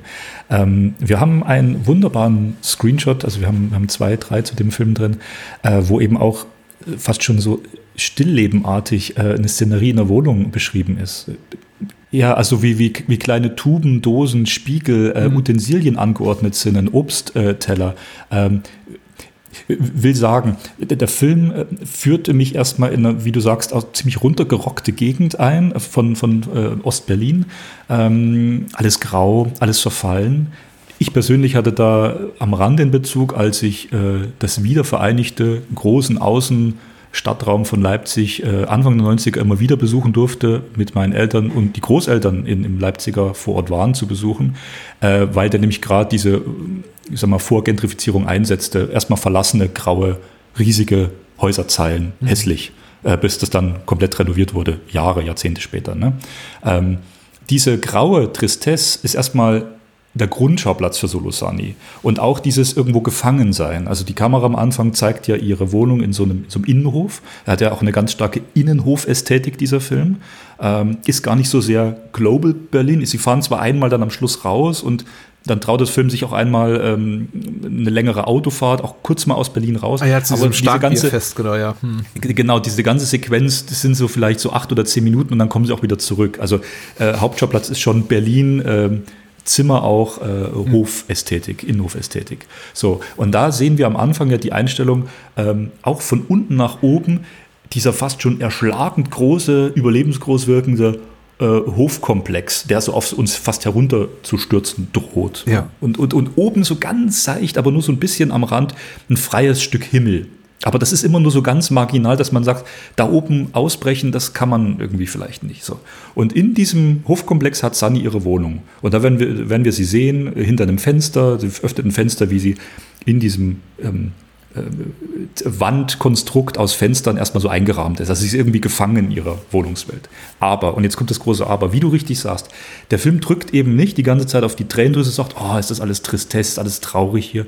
Klar sieht das so aus, wie es aussieht, da finde ich den Film auch irgendwo authentisch, auch, auch wenn er nicht dokumentarisch ist, in dem Sinne, als Spielfilm, als Fiktion.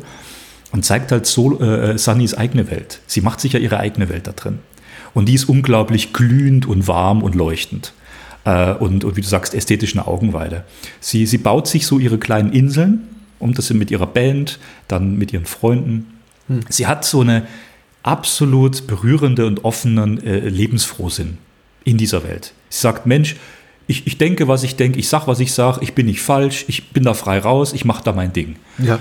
Und das ist so unglaublich äh, liebenswert und, und berührend. Ah, nicht auf eine kitschige Art und Weise, sondern auf eine ehrliche Art und Weise. Das ist auch so ein Film, den könnte ich mir immer wieder anschauen. Ja. Es ist ehrlich, ich glaube, das ist ganz wichtig und ich glaube, deswegen funktioniert auch dieser, dieser tonale Bruch zwischen der gesprochenen Ebene, zwischen der Dialogebene, der Skriptebene und der audiovisuellen Ebene auch so gut, weil der, die, die ganze Art der Inszenierung ist hochgradig ich möchte nicht sagen gekünstelt, weil es sind ja echte, es wurde ja on Location gedreht zu überwiegenden Teil und eben nicht in irgendwelchen, äh, nicht in irgendwelchen Sets. Ähm, aber es ist schon mit einem ganz kalkulierten Auge drauf geguckt, in der Art und Weise, wie man eben die Figuren innerhalb des, des Raumes einfängt. Wo platziert man sie im Bildkader? Was sagt eben quasi die Räumlichkeit vor oder in der man sie platziert über die Gefühlslage der, der Protagonisten, die man gerade bewundert, aus. Und dazu gesellt sich aber eben eine Sprechebene, eine Dialogebene, auf der sehr, sehr platt, sehr, sehr, sehr einfach Plattitüden von sich gegeben werden, Sachen, die un unglaublich wie mitten aus dem Leben gegriffen wirken, so wie man sich eben unterhält. Auch ähm, Sunny gibt es ja keine Illusionen hin und wenn sie ja zum Beispiel jemand wirklich mies anbaggert in der Kneipe, sagt sie, sagt sie noch nicht mal irgendwie hau ab, du Arsch, sondern na, kannst du nicht ein bisschen mehr Mühe geben? Ihr, was sagt sie? Ähm, kannst du es nicht anders sagen? Nicht, nicht schlau, muss ja nicht schlau sein, aber sag's mal ein bisschen anders. Gib dir noch eine Chance und dann versaut das wieder und dann war es das eben. Mhm. Und äh, dieser Buch hat mir eben gefallen. Genau, vielleicht da einer, äh, ein Satz für, für, für mich zum Zusammenfassen. Der Film ist unabhängig von seiner äh, architektonischen Tristesse der Umgebung, die er zeigt, ist er künstlerisch sehr artifiziell, sehr mhm. durchdacht, sehr, sehr aufgeladen, bildlich aufgeladen. Die Figuren zugleich sind eben nicht artifiziell. Sie sind, wie du sagst, ähm, authentisch, so aus der oh, Kalten danke raus. Stefan. Ja, ja, ich muss dich besser auf den Punkt bringen können. Nee, nee, nee, das, ich wollte dich jetzt nicht irgendwie jetzt hier verbessern, aber ich habe das jetzt nochmal für mich so zusammengefasst. Hm. Aber, aber so hast du es gemeint, ne? Ja. Ja, auf jeden Fall. Also diese Verbindung finde ich spannend. Die, die, ist schön anzusehen und gleichzeitig berührt es, weil die Charaktere eben, und das könnte man jetzt sagen, ja. ganz anders wie bei Wes Anderson sind, weil Wes Anderson ist natürlich sehr künstlerisch interessiert und super anzuschauen, aber seine Figuren sind eben auch sehr holzschnittartig. Das sind ja auch nur, äh, nicht nur, sondern sind bewusst ähm, künstlerische Figuren, die wir aus der Pappe ausgeschnitten, nochmal bemalt und nochmal angeschmückt, die da so wie, wie Figuren eben durch den Film wandeln bei ihm. Und in Solo Sunny sind das eben so, so for, for real, ja. Ja. Vielleicht können wir das so beschreiben. Ja, Wes Anderson ist eben reines Ausstattungskino, ohne wirklich, ist, ist meine Gefühlslage, großes emotionales Investment in seine Figuren. Ich glaube schon, dass sie ihm am Herzen liegen, liegen eben als ähm, Figuren, die es eben gilt, in diesem, in diesem Puppenwelt, äh, Puppenhaus-Welten, äh, die er da inszeniert, zu bewegen und auch tatsächlich ein bisschen Empathie seitens des Publikums her hervorzulocken. Aber Solo Sunny ist eben anders gelagert. Da liegt wirklich primär äh, der Fokus auf den, auf den Figuren und deren persönlichen, intimen Lebenswelten und deren Zielen, das, was sie eben wollen, ihren Träumen. Und dann erst hat ich glaube ich im nächsten Schritt haben sich äh, Wolf und Kohlhase überlegt, hm, wie können wir das jetzt adäquat in Szene setzen? Und ich glaube, Wes Anderson beschreitet den anderen Weg. Da habe ich immer das Gefühl, so die der visuelle Einfall, der ästhetische Einfall steht im Vordergrund und dann wird überlegt, welche Geschichte kann ich dazu schreiben. Und das macht hier eben ist, ist meine Wahrnehmung in Solo Sun extrem bemerkbar, weil man eben das Gefühl hat, jede einzelne Kameraeinstellung, die wir hier sehen und die Art und Weise, wie lange eben auch ein Filmbild gehalten wird, ist es statisch inszeniert, ist die Kamera in Bewegung, zahlt zu 100% darauf ein, das Innenleben der Figuren möglichst adäquat abzubilden. Ich fand zum Beispiel unglaublich treffend, sehr treffender später Moment im Film, ich möchte ein bisschen vage bleiben, weil ich nicht, nicht spoilern möchte, ist der, wo Harry eben, ich erspare mir den Kontext den genauen, an der Hotelrezeption steht und Harry, der Taxifahrer, der ist immer wieder bei Solo, also bei Sunny versucht, Entschuldigung, äh, aber eben nicht so, nie so richtig wirklich bei ihr landen kann und was da genau mit dem passiert, das lasse ich jetzt mal offen. Er steht an dieser Hotelrezeption und im Grunde ist er nur ganz, ganz klein am unteren Rand des Bildkaders zu sehen. Und über ihm ist einfach fast gar nichts zu sehen, nur, nur ein Schild, glaube ich, Rezeption, dahinter die, die, die Bedienung, aber vor allem eben gefühlt vier oder fünf Meter Wand, die es einfach nur hochgeht. Mhm. Eine, eine Manifestation seines, Seelenzustandes sind im Moment, diese Erwartungshaltung, die über diesem Szenario einfach schwebt, eine Erwartungshaltung, die extrem oppressiv, extrem bedrückend ist und dann eben auch zwangsläufig wahrscheinlich zu einer Enttäuschung führen wird, was sich hier eben auch schon auf der visuellen Ebene andeutet. Und davon ist der Film eben voll, dass ich mir immer wieder gedacht habe, es ist unglaublich wie, wie, wie gelungen der Film das auf den Punkt bringt. Auch diese Momente des Ausbruchs für Sunny, in denen sie eben diese offensichtlich auch von Bob Fosse's Cabaret inspirierten äh, Gesangsnummern hat, wo der Film dann einfach plötzlich für drei oder vier oder fünf Minuten innehält und zum Musical wird. Und zum wirklich hochqualitativen Musical, also wirklich sauber inszenierten Musical.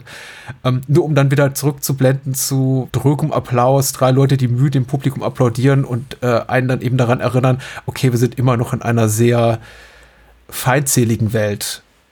Nicht feindselig im Sinne von, die wollen Sunny irgendwas Böse, Böses, aber in einer Welt, in der Sunny schwerfallen wird, sich zu behaupten und ihren Weg zu gehen. Wo sie eben wenig Publikum hat, also um es mal so zu sagen. Ja, und selbst wenn sie eben da quasi nur so ihr, ihr, ihr, sich als neue, so neue Sängerin pitcht da am Ende für die Band, äh, für ihre neue Band, selbst da hat man das Gefühl, die, die wollen eigentlich gar nicht so wirklich. Aber es wird weitergemacht. Ja, ja klar. Genau diese Verbindung. Also es, äh, es, wird nicht, es wird nicht so unglaublich gefeiert und zelebriert und dass am Schluss der Film irgendwie, das kann man ja jetzt sagen, mit einem, mit einem riesen Konzert enden würde, wo auf einmal Hunderte oder Tausende in so einer riesigen äh, schönen DDR-Halle sitzen und äh, auf Klappstühlen und applaudieren und überall gibt's äh, Rotkäppchensekt und äh, fette Party, mhm. sondern der Film eben auch mit Ruhe startet und mit Ruhe endet. In seiner Urbanität finde ich den Film ganz wichtig, weil er eben zeigt, es gibt so ein, zwei Momente des versuchten Ausbruchs, auch mit dem Blick, wie ich gesagt, nach oben, ein Stück vom Himmel. Es gibt auch einmal die Stelle, wo sie einen Flieger oben am Himmel sieht. Mhm.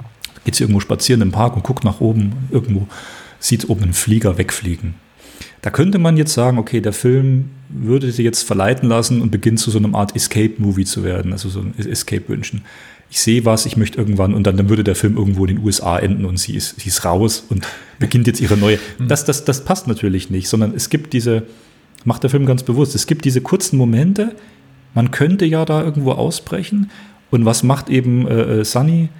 Sie baut sich ihren eigenes Paradies in dieser Welt. Das mhm. ist halt ihre Heimat ja, diese, diese Topografie äh, Ostberliner Schauplätze, das ist ihre Heimat, da ist sie zu Hause. Sagt sie am Schluss nochmal, ich bin, ich bin von hier, ich rede so, ich bin die Sunny. Mhm. Sie ist verankert, personell, ähm, seelisch mit diesem Schauplatz und macht nicht mehr, nicht weniger, versucht das Beste draus zu machen. Und baut sich ihr eigenes Paradies, verfolgt ihre eigenen Träume. Und das macht den Film so, so, so, so real. Also das machen ja, machen ja Menschen überall. Deswegen würde ich sogar sagen, okay, es ist ein Berlin-Film, na klar, es ist auch ein wichtiger Ost-Berlin-Film in der Zeit. Der Film könnte aber, weiß wahrscheinlich universeller als sogar Possession. Mhm. Possession finde ich da mehr an Berlin gebunden. Könnte der Film in irgendeiner großen Metropole der Welt erzählt sein, mhm. in einer anderen Sprache, weißt du? Ähm, ich will jetzt nicht sagen Slumdog-Millionär, okay? Also es ist ein anderer Film, anderes Thema, aber von, von einem kleinen Traum, der innerhalb seiner Welt groß werden kann und es äh, schafft und sein ja. Publikum findet.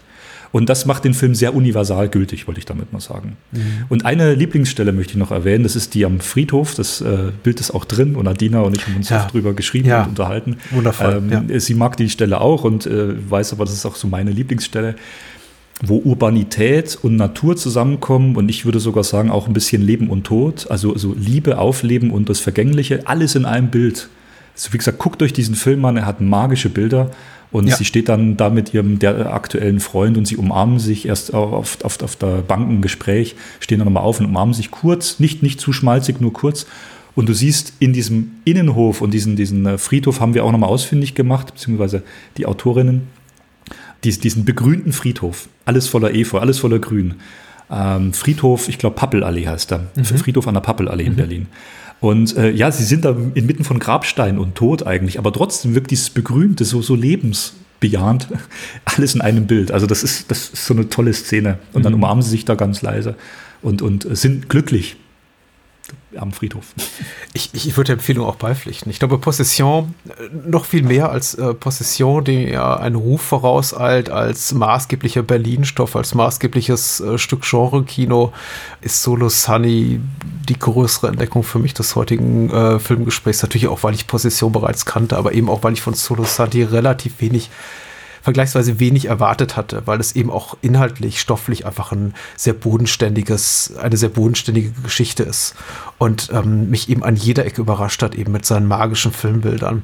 Und ich fand interessant, dass du es nochmal erwähnt hast, dass es im Grunde gar kein zwingender Berlin-Stoff ist, worüber ich mir keine gar nicht so viele Gedanken gemacht hatte, weil es für mich natürlich einer ist, weil ich auch diese Ecken alle kenne. Und wenn ich da diese Ecke da, diese Gaststätte da sehe am Wasserturm, an der Ecke Knarkstraße, Riekestraße, da ist mittlerweile auch ein relativ schicker, ich glaube, Vietnamese drin. Ich kenne eben all diese Orte und für mich ist das natürlich ein Berlin-Stoff, aber du hast natürlich streng genommen recht. Es ist eher noch ein Stoff als Possession, der wirklich fast überall spielen könnte. Er profitiert enorm eben von den Berliner Hinteröfen mhm. und eben dann, wenn es darum geht, sehr Orte sehr spezifisch zu inszenieren, als eben Stück Berlin, wie eben diese Friedhofsszenerie.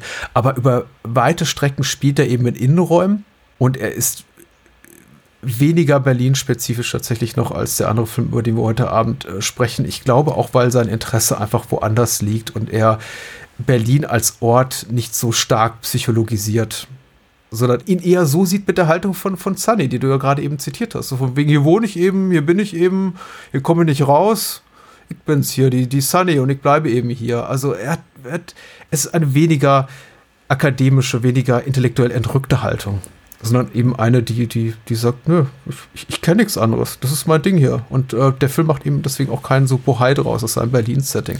Ja, und wie gesagt, äh, im Nachgang kann man natürlich sagen, es ist natürlich wunderbar, dass der Film so in Berlin gedreht wurde, weil man eben, wenn man es kennt, diese Ecken von damals sieht und äh, wie sie es auch damals dort gefilmt haben, ist natürlich wunderbar. Es ist ein tolles Zeitdokument, sag ich mal, im Nachgang der Erzählung für die, die es kennen.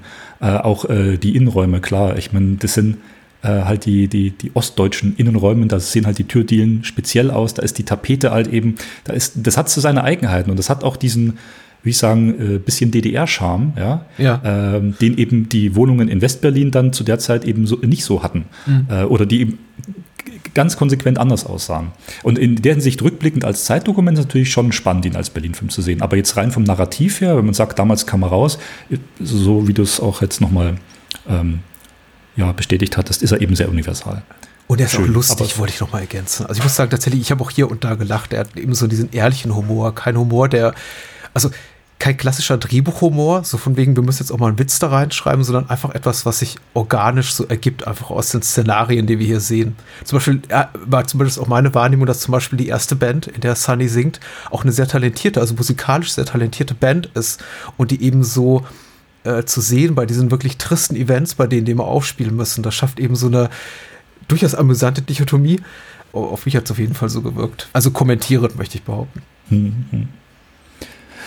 Abschließend vielleicht kurz mal ein DVD-Box-Tipp für mhm. die, die äh, Interesse haben, DEFA-Filme und gerade Kohlhase auch ähm, wieder zu entdecken. Wie du richtig sagtest, der Film ist ja von Regie Konrad Wolf, aber eben Co-Regie und Drehbuch Wolfgang Kohlhase äh, ganz entschieden, äh, ganz entschieden mitgestaltet worden. Äh, Gibt es äh, gerade eine schöne, ich glaube, 10 oder 12 DVD-Box. Äh, ähm, oh, wow. Die ist ja, für, für die Masse relativ erschwinglich, ich glaube so um die 70 Euro, 75 Euro. Da hat man ein relativ breites Spektrum von Kohlhase-Film drin in der DEFA-Zeit äh, bis hin zu diesem später gedrehten, ich glaube, Ausbruchsfilm, der zwar im Narrativ wieder früher spielt, mit Götz-George auch. Äh, fällt gerade der Titel nicht ein. Bin jetzt auch zu voll aufzustehen, die Box zu holen drüben. Aber die ist, das ist schon sehr schön aufgemacht. Da ist auch so ein, so ein ähm, äh, klein Buch, dickes Booklet äh, mit drin. Ähm, hat auch ein schönes Artwork. Also hinten sind auch nochmal alle Original- äh, DEFA-Poster-Cover der, der, Filme drauf. Also wer da Interesse hat, ähm, die sind gerade äh, recht ähm, ansehnlich nochmal rausgekommen wenn man die, sich die nicht alle zusammen streamen will, ne, für die, die es noch haptisch im Regal haben wollen.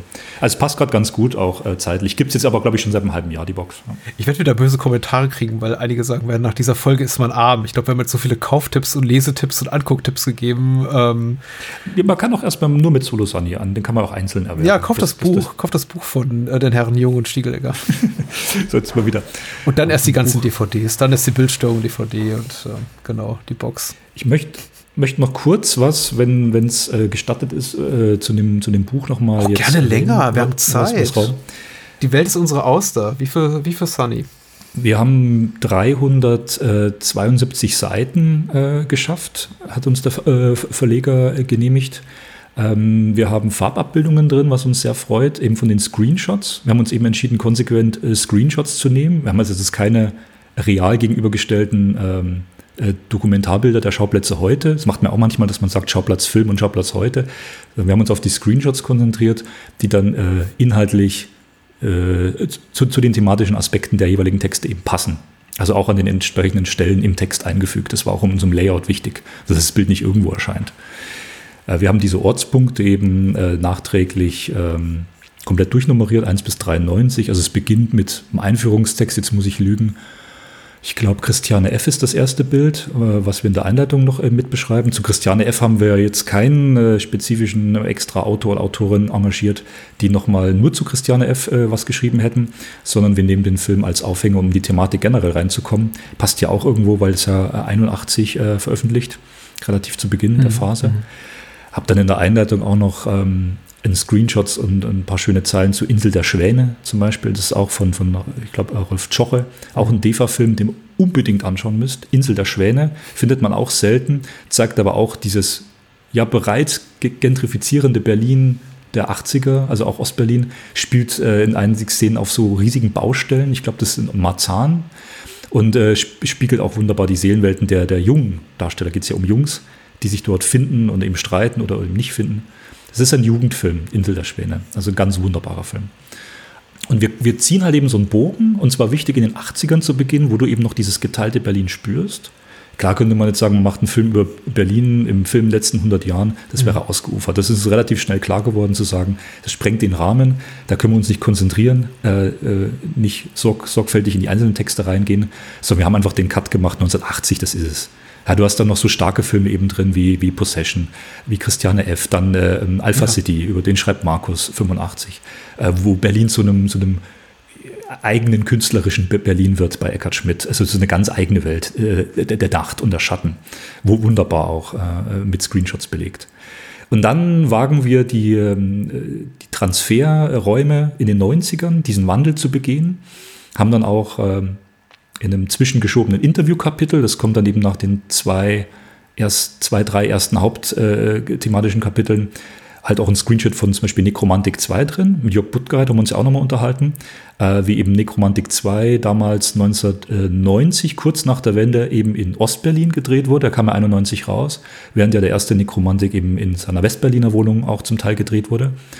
Das fand man auch eben spannend. Da haben wir auch zum Beispiel einen Screenshot drin ähm, die, die runtergerockte äh, äh Nekropole äh, Berlin, die immer mehr zerfällt, ist ja auch ein Thema sein. Aber ich will das jetzt gar nicht, also Jörg Buttgereit kommt zum Beispiel in, im Interview äh, zu Wort. Und die 90er sind dann eben so Filme wie äh, Nie wieder schlafen, ähm, ein Film, den uns Maurice Lade nahegebracht hat, von Pia Frankenberg, einer, der lange marginalisiert wurde. Die hat ja nach dem Film keinen mehr gemacht, die hat ein paar Filme davor was gemacht. Und dann hat sie als Autorin weitergearbeitet. Und der wurde auch erst in den letzten zwei, drei Jahren bei Festivals erstmal wiederentdeckt und wiederbelebt. Nie wieder schlafen von 92. Äh, so ein Film, der eben im, im, gerade Wiener Vereinigten Berlin spielt, was noch mitten im Aufbau ist. Ne? Äh, dann haben wir einen Film drin wie Angel Express von R.P. Karl und äh, mhm. Lola Rent mhm. Äh, von Tom Tückwer. Den besprechen Markus und ich zusammen. Äh, Berlin als Sehnsuchtsort. Und da haben wir auch einen Screenshot am Anfang drin von Ostkreuz, der Anfang der 90er gedreht wurde. So machen wir die Schleife in den 90ern, Transferräumen, wiedervereinigtes Berlin, Berlin der Wünsche und Träume. Äh, bis hin zu Herr Lehmann, der ja eigentlich zeitlich noch in der Wende spielt, aber 2003 ja veröffentlicht wurde, nach dem Roman von Leander Hausmann. Das kommt also thematisch auch mit rein. Ja, und dann geht es eigentlich in die 2000er rein, ähm, auch in das ähm, sag ich mal, Autorenkino, in das, ähm, in das Kino von Christian Petzold. Gespenster spielt eine Rolle, mhm. was dann eben übergeht zu ähm, Thomas Aslans Berlin-Trilogie, äh, ja. mhm. den wir dann mit Der schöne Tag äh, abschließen. Da schreibt Daniel Kutenschulte drüber. Mhm. Da gab es ja vorher eben die Filme Geschwister und Dealer, aber der Text beschäftigt sich ähm, explizit mit Der schöne Tag. Und ähm, kommt dann in der zweiten Hälfte des Buches zu diesen ähm, sich stärker verändernden modernen Berlin-Bildern. Also ich sage mal Rekonstruktion und auch Suche nach Identität wieder. Und da waren wir offen, haben das thematisch eben so weit geordnet, dass wir sagen, wir haben Berlin-Identität suchen, die Frage nach Identitätsverschiebungen und später Rekonstruktion, haben aber bewusst Werke reingenommen, die sich damit thematisch beschäftigen, die aber ein bisschen zeitlich übergreifend auch funktionieren. Ein Beispiel bei Identitätssuche nach Berlin haben wir uns äh, rangetraut, genretechnisch so eine Thriller-Triple mit reinzubringen. Mhm. Über das hat Andreas Rauscher geschrieben.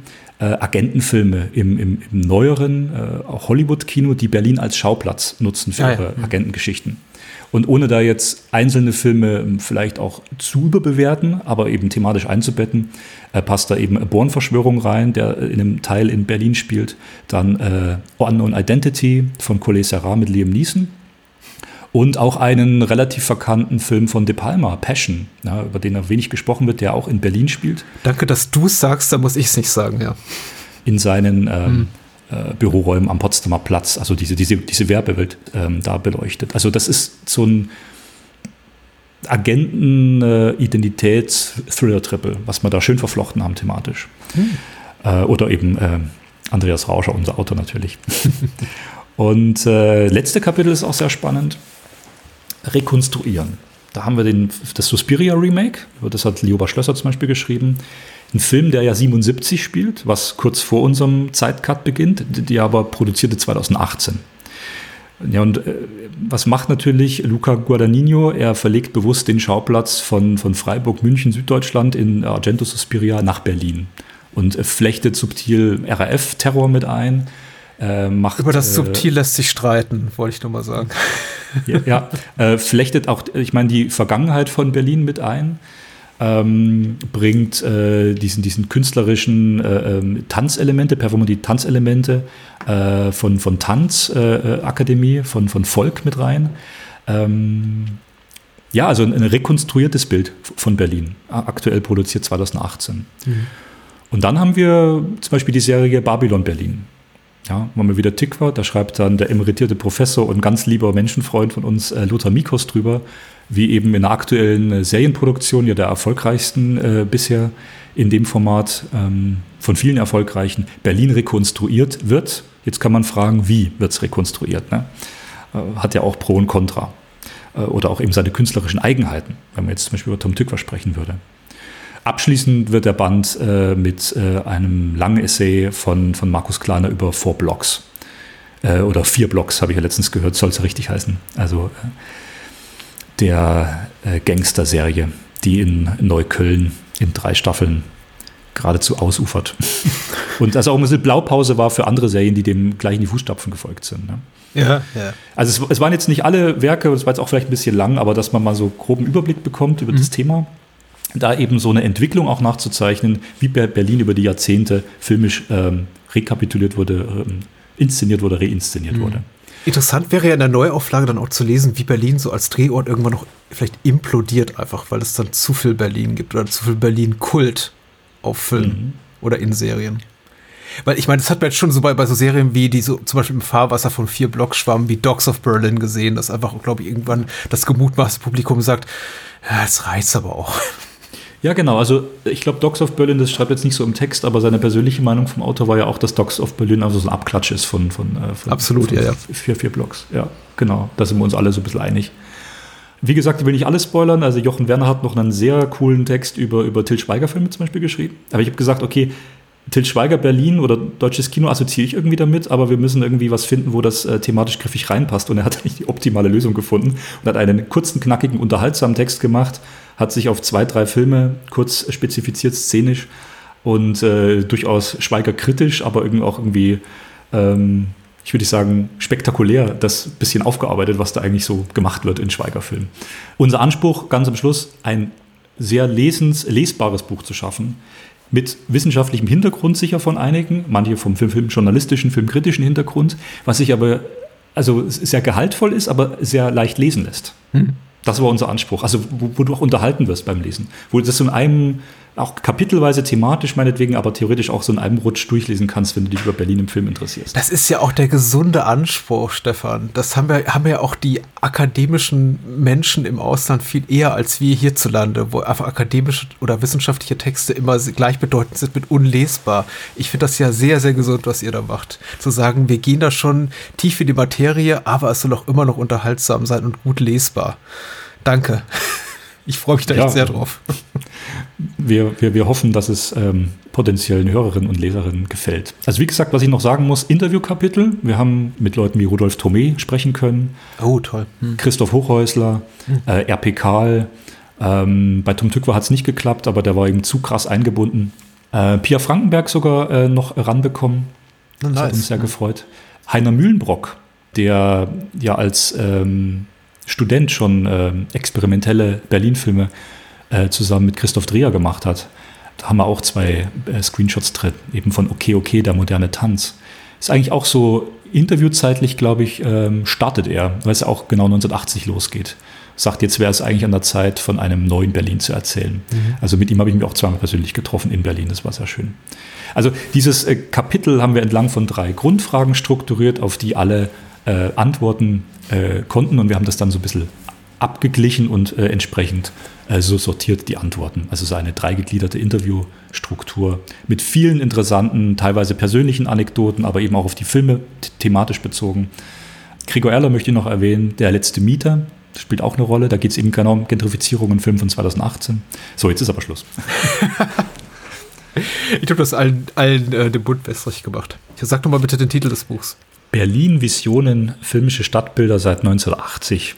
Erschienen im Martin Schmitz Verlag.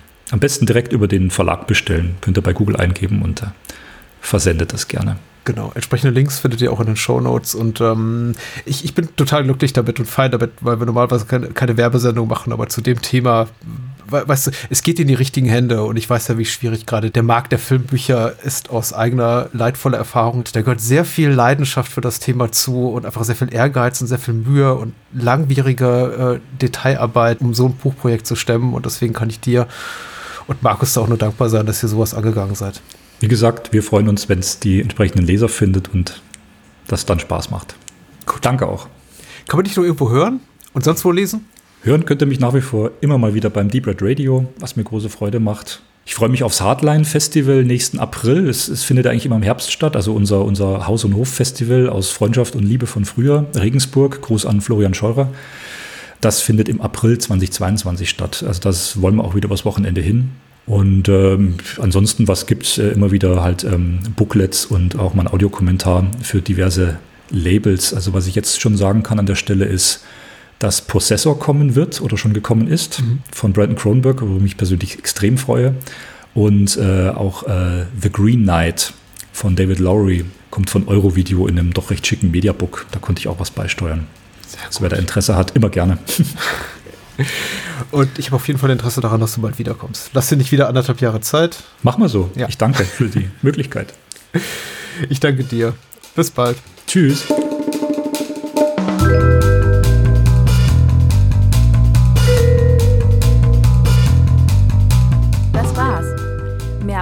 Bahnhofskino und die Bahnhofskino Extended Edition gibt es bei iTunes, Spotify und überall, wo es gute Podcasts gibt.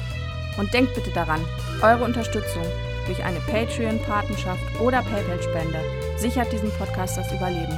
Unter bahnhofskino.com findet ihr alle Möglichkeiten, uns unter die Arme zu greifen. Vielen Dank fürs Zuhören und adios.